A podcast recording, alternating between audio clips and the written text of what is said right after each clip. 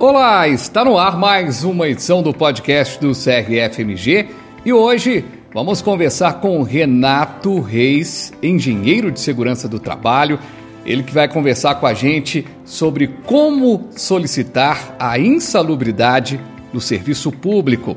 Olá, Renato, seja muito bem-vindo. Uma satisfação tê-lo aqui. Eu queria te pedir para começar se apresentando aos nossos ouvintes? Olá, eu sou Renato Reis, engenheiro de segurança do trabalho no segmento da saúde, perito judicial trabalhista, MBA em gestão da saúde e especialista em engenharia ambiental e sanitarista. Para a gente começar, quando há a informação de uma, um órgão municipal como a prefeitura de que o farmacêutico, a partir do próximo mês, por exemplo, não vai receber o adicional de insalubridade. Nesse caso, o que pode estar acontecendo e qual a próxima medida a ser tomada pelo farmacêutico ou farmacêutica?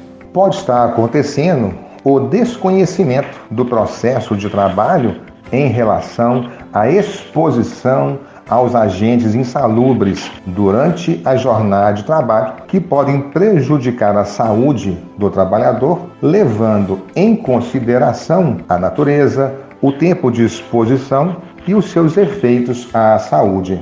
O que é o adicional de insalubridade quando é que o trabalhador é indenizado, Renato? Serão consideradas atividades ou operações insalubres aquelas que, por sua natureza, condição ou método de trabalho, exponham os empregados aos agentes nocivos acima dos limites de tolerância a partir das avaliações quantitativas previstas em lei e exposição a partir da avaliação qualitativa da condição de trabalho sendo o trabalhador indenizado quando considerado que as avaliações quantitativas e qualitativas encontram-se em desacordo com as normativas da legislação do servidor público e do seletista. Agora, Renato, o servidor público municipal tem legislação própria, mas segue regulamentação do Ministério do Trabalho. Como é feito o procedimento de elaboração do laudo técnico de insalubridade na visão do Serviço de Segurança do Trabalho? A legislação própria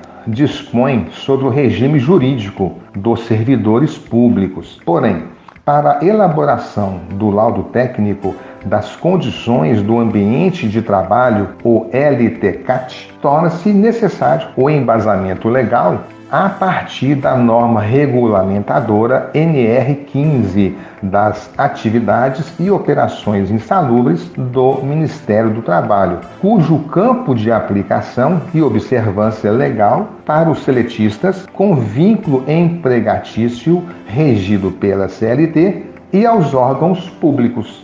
O que de efetivo o profissional pode fazer para subsidiar esse serviço de segurança do trabalho para que o laudo aborde de fato os riscos de sua função, Renato? O profissional deve conhecer o processo produtivo de trabalho para identificar os riscos das atividades laborais a partir dos agentes de exposições, como, por exemplo, contato direto e permanente com paciente em isolamento ou com paciente e objeto de uso deste paciente não previamente esterilizados. Conhecer também o processo produtivo para identificação dos produtos químicos e das radiações ionizantes para os trabalhos terapêuticos, diagnósticos e laboratórios de pesquisas.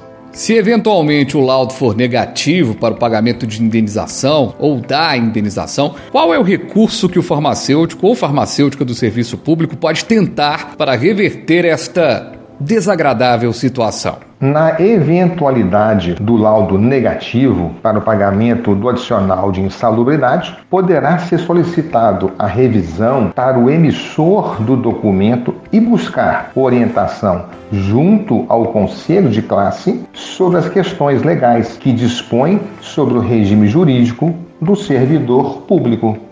Lembrando que o farmacêutico deve procurar também o Sindicato dos Farmacêuticos de Minas Gerais, o Sinfarmig. Para a gente fechar, de forma geral, Renato, o que as corporações de farmacêuticos podem fazer para ajudar o profissional em relação a esta discussão de pagamento de indenização por ambiente insalubre, por ambiente de insalubridade?